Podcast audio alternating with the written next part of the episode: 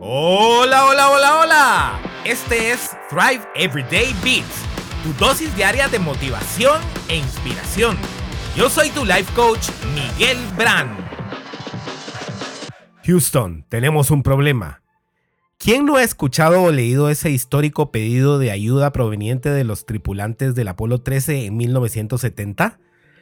Si sabes la historia o por lo menos viste la película, recordarás que la cápsula se dirigía a un alunizaje cuando todo empezó a fallar en la nave.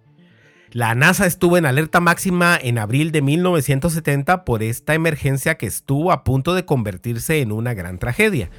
Obviamente los planes de alunizar quedaron cancelados y traer a los astronautas de vuelta era la nueva prioridad lograron que la nave le diera vuelta a la Luna para tomar impulso y regresar a la Tierra.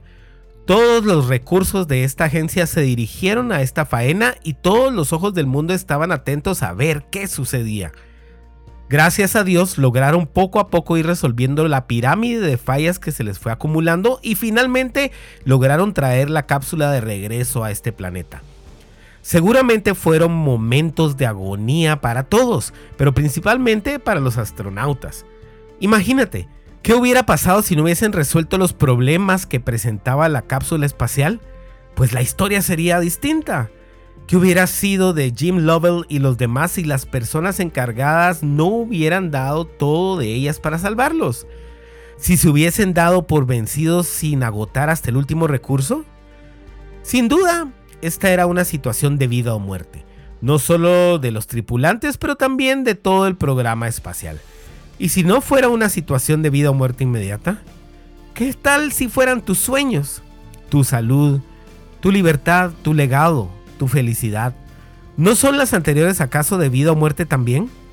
Quizás no de una muerte física en algunos casos, pero muerte al fin, espiritual, mental o emocional.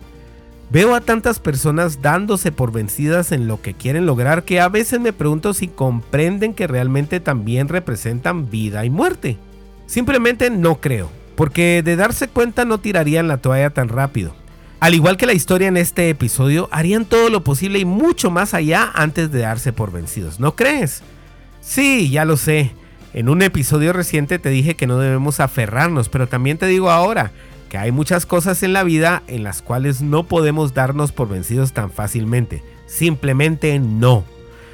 Recuerda siempre que cuando tú ya no puedas, Dios nos dice que nos apoyemos en Él para darnos fuerza y confort. Comparte este episodio con todos. Seguramente alguien necesita más perseverancia en su vida. Bendiciones.